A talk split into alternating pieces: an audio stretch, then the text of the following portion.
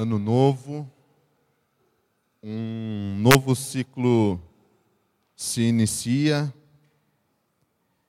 Nesse novo ciclo vem novas metas, vem novos objetivos, vem novos desafios, mas também permanecem algumas outras coisas.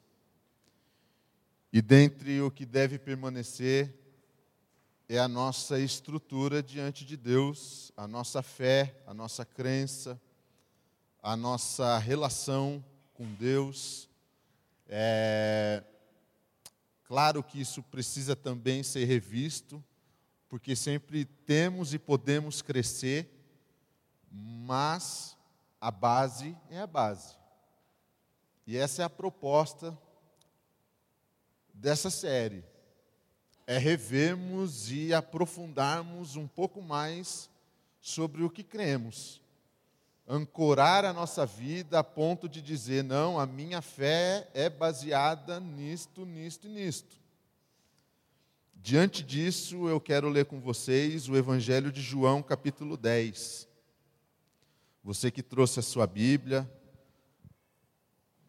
se você quiser abrir, Vamos ler juntos. Evangelho de João, capítulo 10.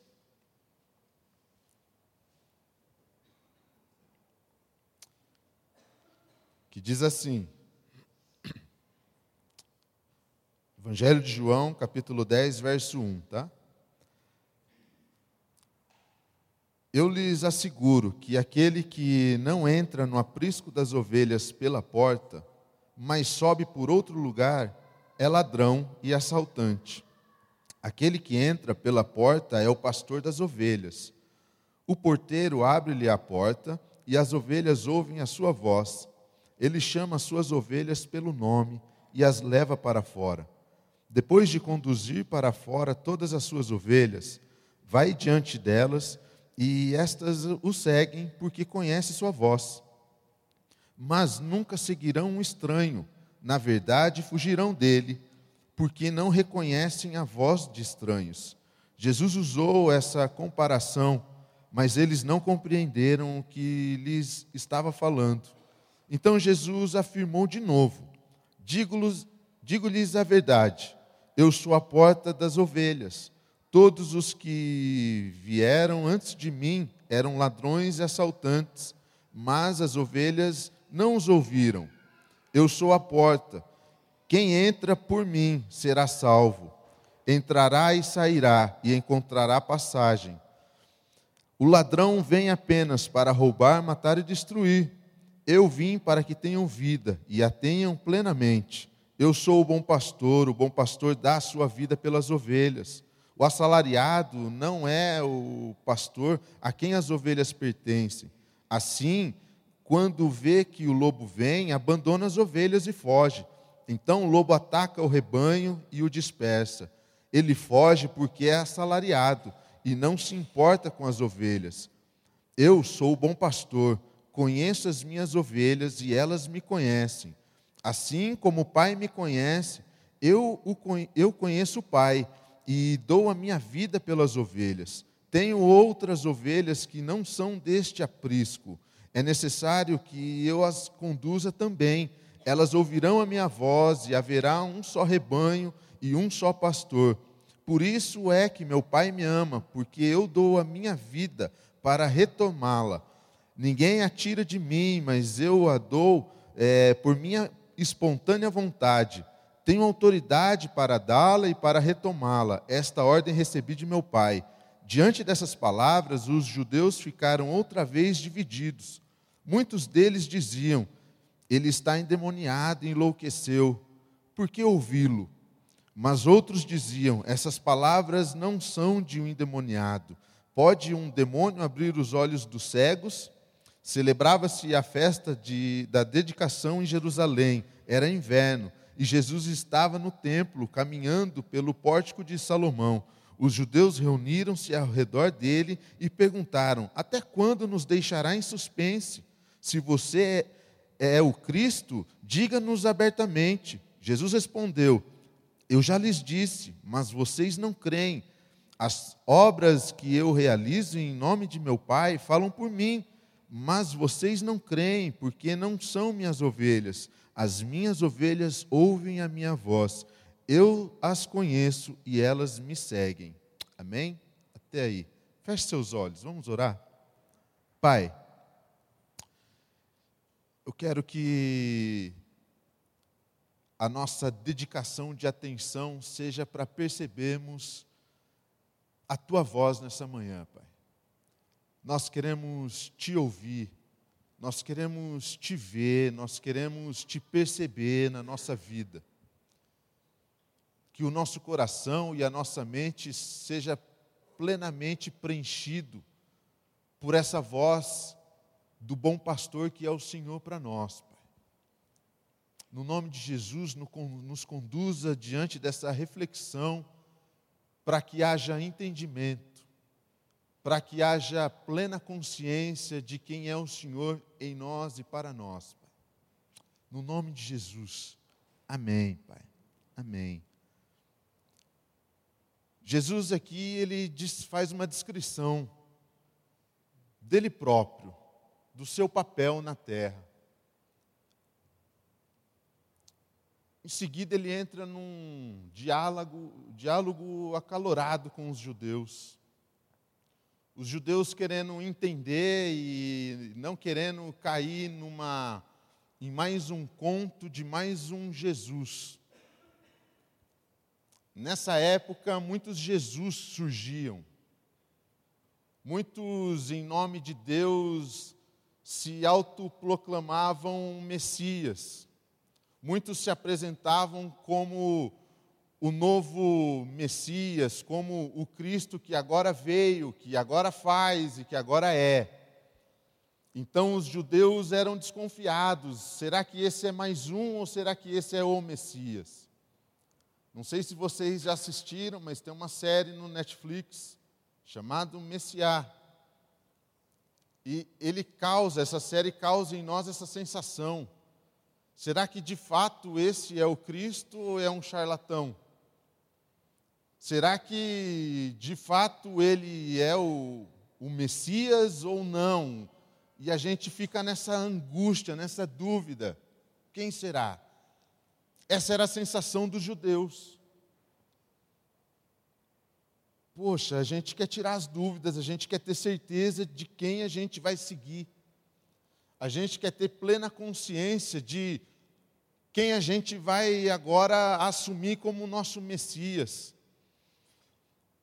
Por isso os judeus questionam a Cristo, falam, mas como pode? E alguns ainda chegam a pensar que ele está endemoniado, alguns chegam a, a, a dizer que o que ele tem feito não é o que o Messias faria, e talvez alguns saibam que os judeus eles esperavam um Messias não manso, humilde, amoroso como Jesus, mas um Messias guerreiro como foi Davi.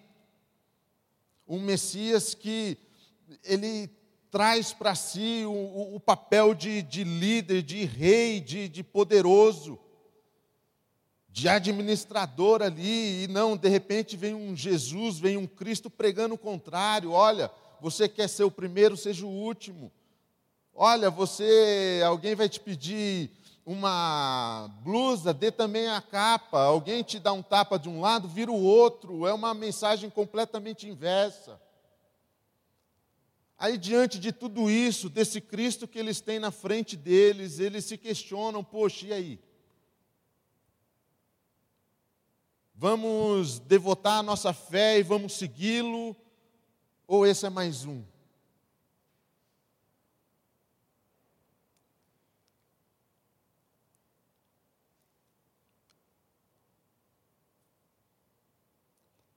Assim como os judeus tiveram essa dificuldade, alguns ainda têm hoje. Mas eu creio que para nós, essa é uma dificuldade que já ultrapassamos. Nós confiamos que Ele é o nosso Senhor. Nós conseguimos crer e graças a Deus por isso. encontramos a divindade nele, encontramos a vida nele, encontramos o senhorio na pessoa dele. Mas no caminho da vida, não basta só saber quem é o Senhor da nossa vida. O que aqueles judeus e a gente precisa aprender e a desfrutar e a, a vivenciar é como ouvimos essa voz do Senhor na nossa vida. Os judeus viam o que Jesus fez, eles viam os milagres, eles viam tudo o que Jesus manifestava ali entre as pessoas, mas eles ouviam muito pouco de Jesus.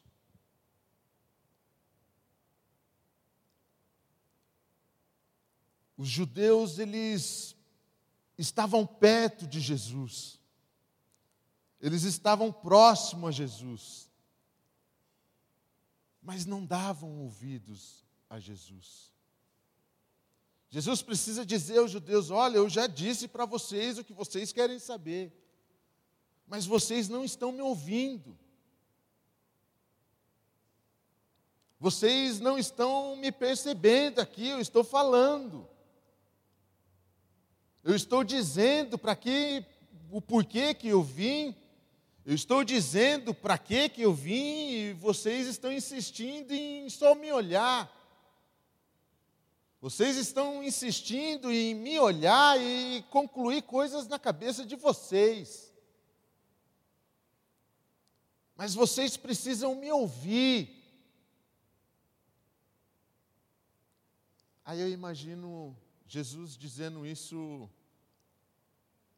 com um pouquinho de braveza, sabe? Fala: olha, eu já disse quem eu sou. Agora é o seguinte: as minhas ovelhas conhecem a minha voz e eu as conheço.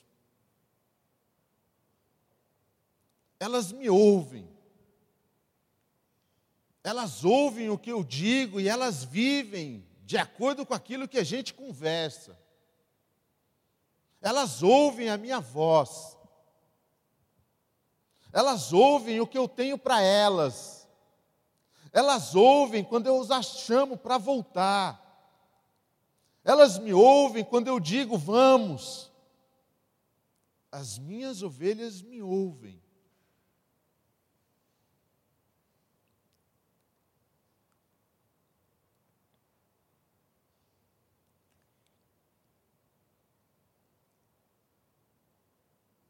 Como nós ouvimos a Cristo. Como você, na sua individualidade, ouve a Cristo. Como eu disse, talvez a gente já superou a fase de crer ou não crer em Cristo. Cremos. Mas e agora? Ouvimos a Sua voz?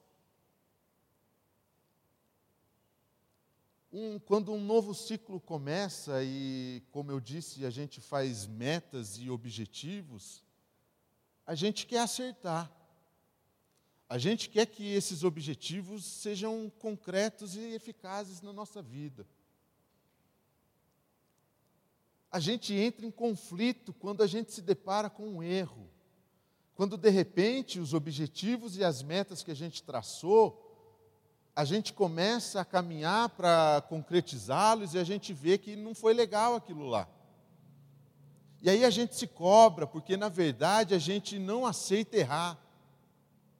A gente não admite o erro. A gente não admite o erro em nós e nos outros. A gente pode maquiar isso.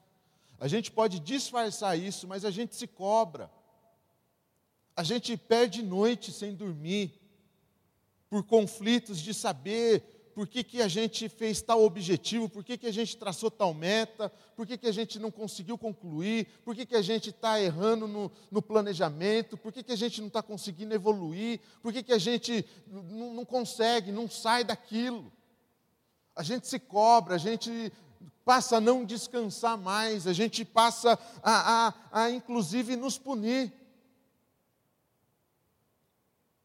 O alto índice de suicídio está aí para nos dizer isso. Pessoas que têm problema com o erro, não conseguem se aceitar. entra em conflito, começa a ficar perturbado e fala: puxa, de repente, de um grão de areia, olha o caminhão que virou. De repente, por causa de um erro que eu não aceitei, isso virou uma bola de neve e hoje eu estou dentro dela.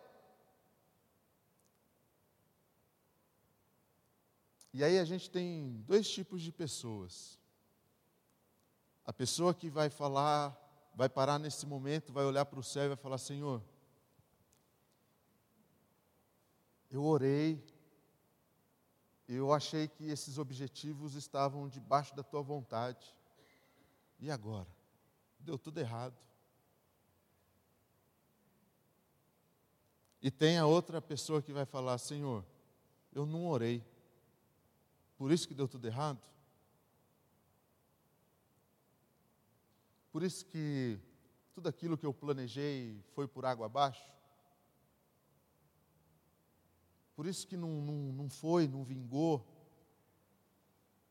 Aí sabe aquelas frases, jargões? Olha, faltou fé. Olha, você escolheu errado e Deus está te punindo. Deus fechou as portas e já era. Porque todo mundo que vive a vontade de Deus é bem sucedido. Será que é assim?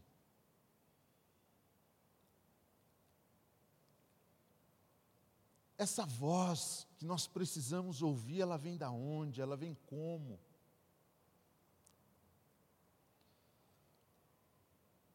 Uma coisa a gente sabe certo. Não basta apenas ver Cristo, não basta apenas admirar Cristo, mas precisamos ouvi-lo. De que maneira a gente ouve Cristo? De que maneira você ouve Cristo nas suas escolhas, no seu lugar? De que maneira que você tem a convicção de que, não, agora eu vou, porque eu estou caminhando debaixo da vontade de Cristo.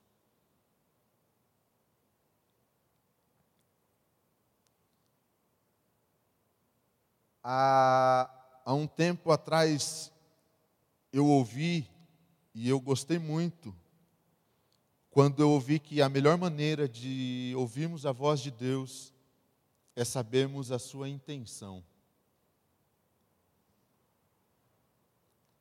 É, eu não sei se Deus está preocupado se a gente vai comprar um carro vermelho ou amarelo.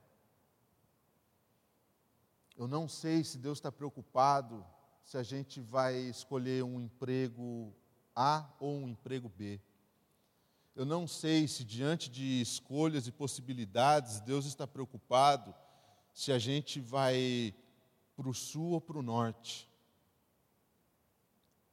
Mas eu sei que Deus está preocupado que é para que a gente se preocupe com a intenção das escolhas que a gente faz.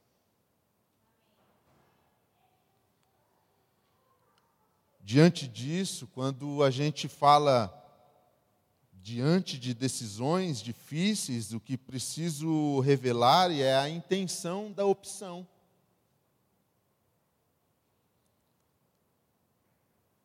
No Antigo Testamento, Deus coloca para o povo uma escolha. Em Deuteronômio, Deus fala para o povo: Olha, eu coloco de vocês a vida e a morte, a bênção e a maldição e vocês vão escolher. Isso é escolha de intenção. Eu escolho para a vida ou escolho para a morte? Note que Deus não fala para o povo: olha, vocês precisam trilhar um caminho. Qual caminho que vocês vão trilhar? Vocês vão pegar a estrada norte ou vocês vão pegar a estrada sul? Aí o povo, puxa, mas e agora? Qual a estrada que a gente pega? Vamos orar a Deus para ver qual é a estrada. Deus não estava preocupado com a estrada. Deus estava preocupado com a intenção. É vida ou é morte? O que vocês querem? Vocês querem bênção ou maldição? Eu coloco diante de vocês isso. Deus não está preocupado ou não é o foco seu primário essas escolhas nossas. Porque o propósito de Deus é além da vida. O, o, a real vontade de Deus ultrapassa a qualquer coisa terrena. A, a, a ênfase da preocupação de Deus olhando para nós não é se a nossa casa vai ser rosa ou azul, mas é se vai ter vida ali dentro. Essas escolhas que a gente faz vai gerar vida para existir ali dentro. Deus não está preocupado se a nossa casa vai ser no condomínio ou na cidade. Isso aí é preocupação nossa, é escolha nossa aqui, que vai influenciar na nossa vida aqui. A preocupação de Deus, tá? Se essa casa vai ser um lar ou não. A preocupação, a intenção de Deus é para que a gente preserve o que existe dentro de nós e não para fora de nós. Então, diante disso, quando ouvimos a voz de Deus, é a gente precisa saber, puxa, a voz de Deus sempre aponta para um lado, para o lado da vida. Logo, quando eu escolho a morte, eu estou caminhando contra a voz de Cristo. Ou eu nem estou ouvindo essa voz. Mas quando eu reconheço essa voz, eu sei que essa voz, ela gera vida. Então, se pessoas me perguntam, Júnior, como você ouve a voz de Deus? Eu falo, isso entre mim e Deus é uma coisa muito íntima. Eu tenho a minha maneira de ouvir Deus, de saber quando é Deus que fala comigo. Mas, num contexto geral, eu tenho convicção de que a preocupação de Deus é a intenção. Seja aqui ou seja lá, seja com uma cor ou de outra, seja por uma rua ou pela outra, é vida. Então vamos. Quem compreende que Deus se preocupa com a intenção da nossa vida, está ouvindo Sua voz. Está ouvindo Sua voz. O plano de Deus é a salvação, é não é só isso aqui, não é esse mundo. O plano de Deus é, é muito além de tudo isso aqui. Logo, a sua intenção é que a nossa escolha seja para viver isso. Paulo ainda diz: olha, tudo que você for fazer, faça para a honra e glória do nosso Senhor. Então, diante das escolhas que a gente tem agora num novo ciclo, o que é que vai fazer com que o nome do Senhor seja glorificado? Quais são as opções que eu tenho que vai contra isso? Opções que vai contra isso, não adianta você parar e orar, já está contra, já é contra a vida. Uma vez um, uma pessoa veio pedir oração porque ela queria que Deus fizesse alguma coisa no relacionamento dela. Só tinha um problema, porque Deus tinha que separar uma família para ela conseguir namorar, porque ela estava de olho num cara casado. É, é engraçado e é muito bizarro, mas acontece. Gente orando para que outra família acabe para eu pegar e ser feliz. Mas a gente tem outras coisas que a gente ora e é contra a vida. Vai estragar quem a gente é, vai estragar a nossa casa, vai estragar o que estamos construindo nem adianta orar.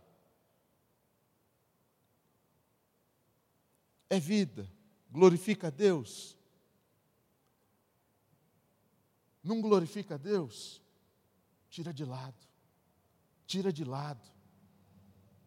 não esquenta nem a cabeça, não perca tempo com isso. Não perca tempo com isso. Note que não se trata de escolhas certas ou erradas, mas qual a intenção das opções. O que eu tenho diante de mim, quais são essas as intenções, vai me levar para onde? Vai construir o que aqui dentro de mim? Diante dessas opções que eu tenho, eu quero ouvir a voz do Senhor, e a voz do Senhor é vida.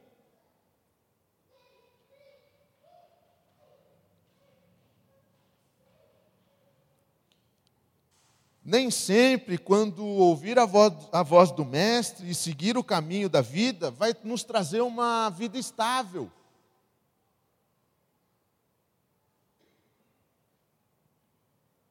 A gente tem o padrão o consciente coletivo de que é, ser bem-sucedido na vida é estabilidade. Quando a gente não vive estabilidade, a gente tá alguma coisa está errado. E aí eu me lembrei de uma vez que eu assisti a Dimeia falando. A Dimeia é uma missionária e ela mora no Rio de Janeiro. Ela tem um projeto no, no, na comunidade do Rio de Janeiro há mais de 30 anos. Aí, de repente, na fala da Dimeia, ela diz o seguinte: ela fala, eu sinto o meu corpo cansado. Tem horas que eu me sinto esgotado, eu entro no meu quarto e eu choro. Tem horas que eu, eu penso que eu não vou conseguir acordar no outro dia. Mas aí vem a voz de Deus e fala: Não, tem crianças que precisam de você, vai lá e abraça-as. Porque não é um mar de rosas. Semana passada a gente ouviu aqui o relato sobre Jesus. Jesus, ele olha para o céu e diz: Pai, se for possível, passa de mim esse cálice porque não é um mar de rosas, não é fácil, não é legal em todo momento. Isso é a vida. Isso é a construção da vida. Então, quando eu ouço essa voz, eu tenho que ter a convicção e a certeza de que essa voz é vida para mim mas nem sempre essa voz vai me levar para o caminho mais estável que existe.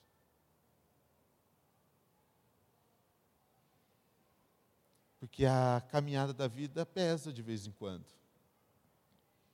A caminhada da vida nos expõe de vez em quando. A caminhada da vida revela as nossas fraquezas.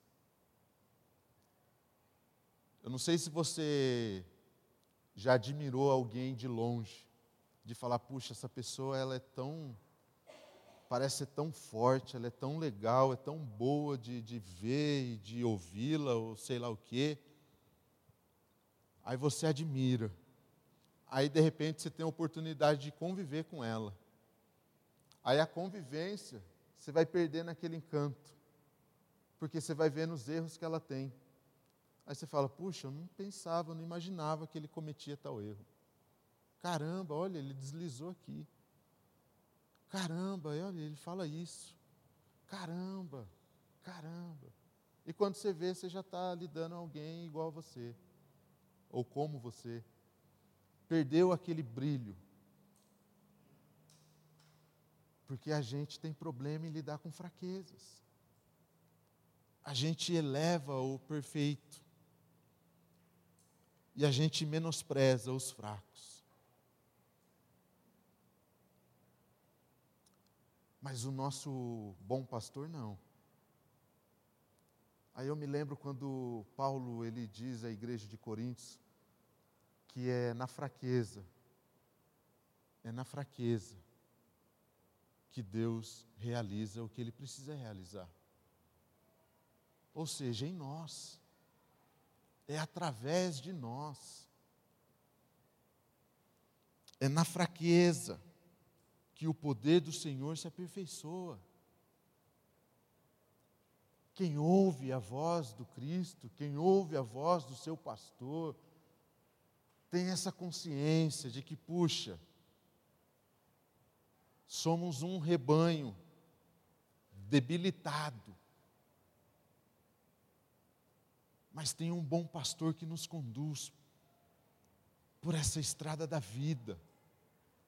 Tem um bom pastor que vai nos direcionando, vai nos animando, vai nos fazendo caminhar, vai nos injetando ânimo. Tem um bom pastor que vai trabalhando para que seja gerado vida dentro de nós, cada vez mais. Tem um bom pastor que está nos abraçando, independente se escolhemos A ou B, mas quando escolhemos vida. Porque Ele sabe que somos fracos, porque Ele sabe que sozinho a gente não chega em lugar nenhum, porque Ele sabe que a gente é debilitado.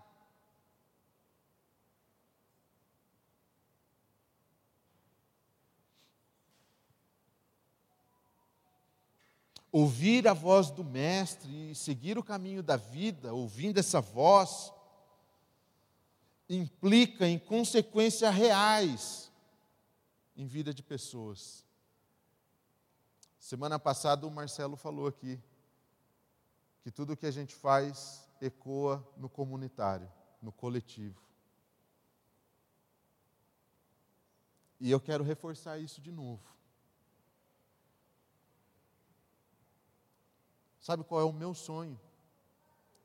É de um dia, por exemplo, o poder público olhar para dentro da igreja e falar: gente, a gente tem que copiar o que a igreja está fazendo.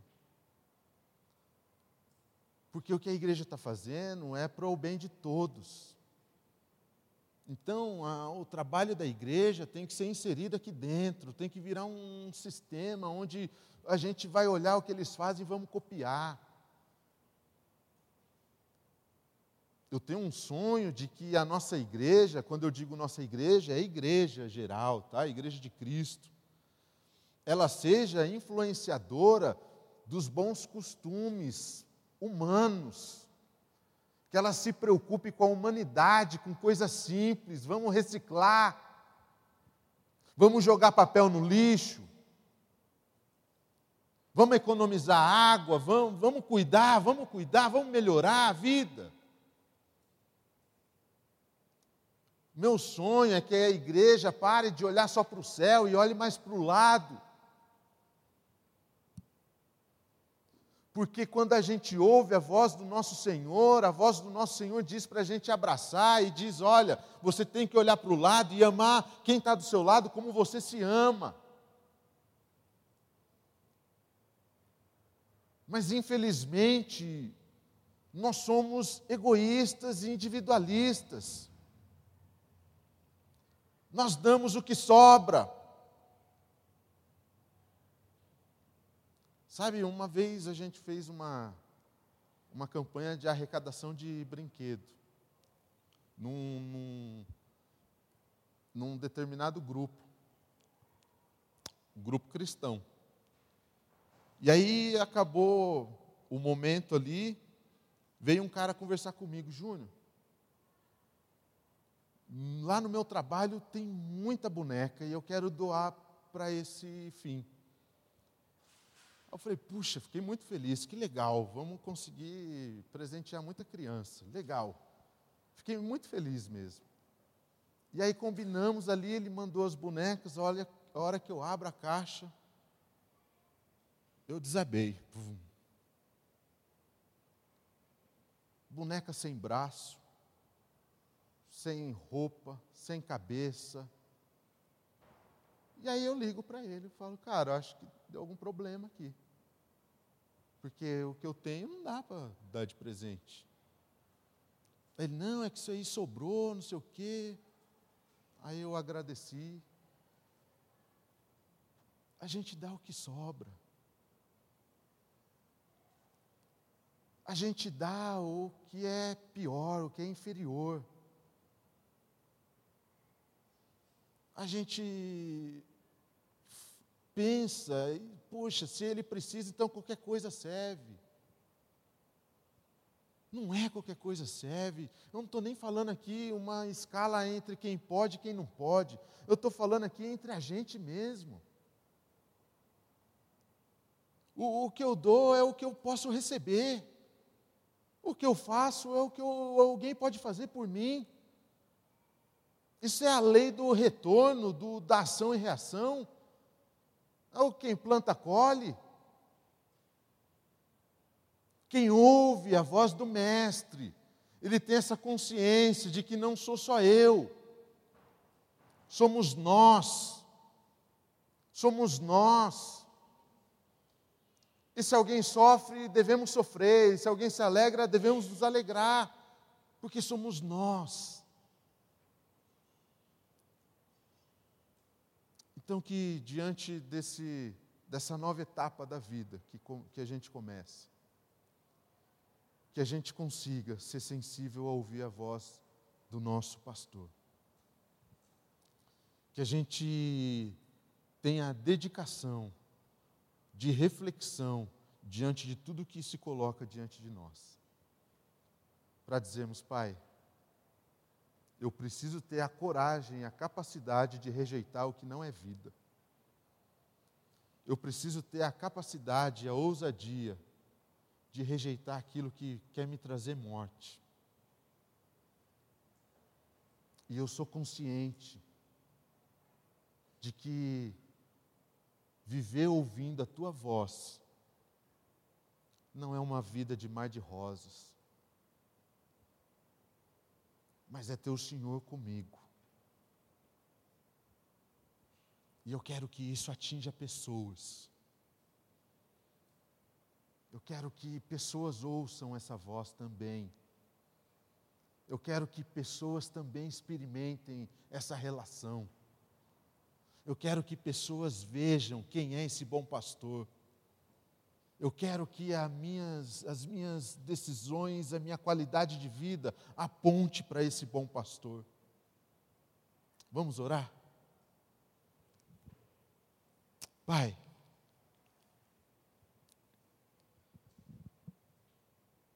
tantos momentos que a gente vive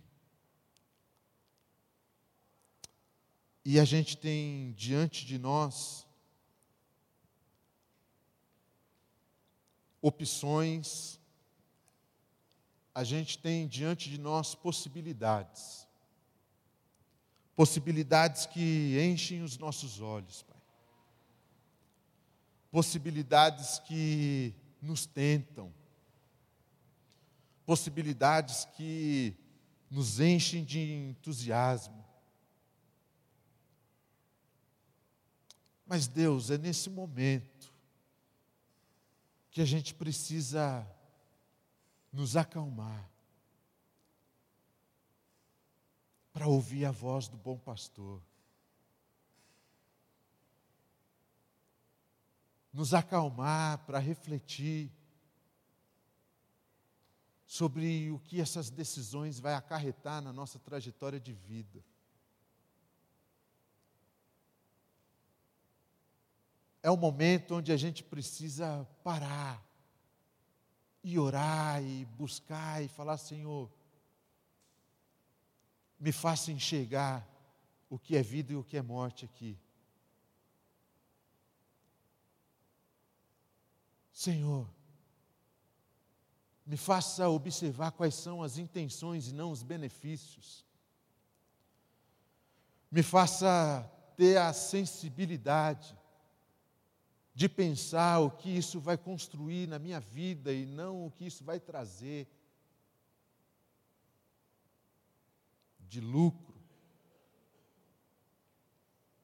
Deus, que tenhamos essa capacidade, Pai, diante da euforia, diante de uma perspectiva grandiosamente, Pai, estimada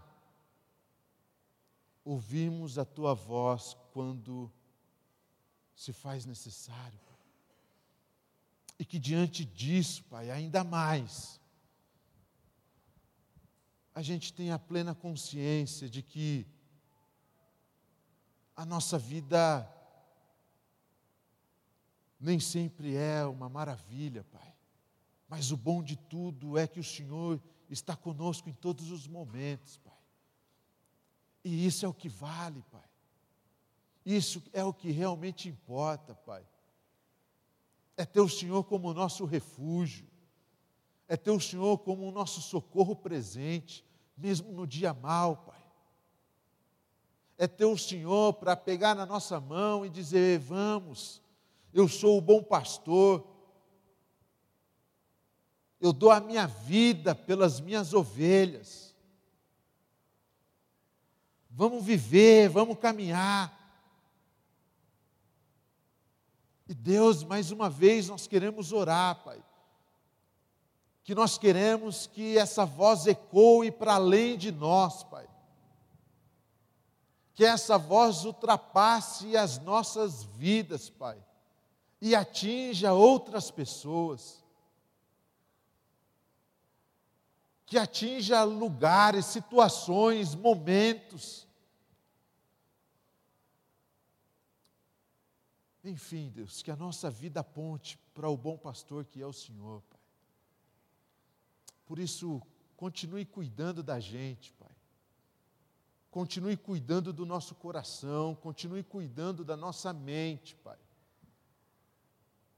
Nós dizemos que nós ouvimos a tua voz e nós vivemos por tudo aquilo que a tua voz nos diz, Pai. E obrigado, Pai, porque a tua voz quer gerar vida em nós. No nome de Jesus. Amém, Pai.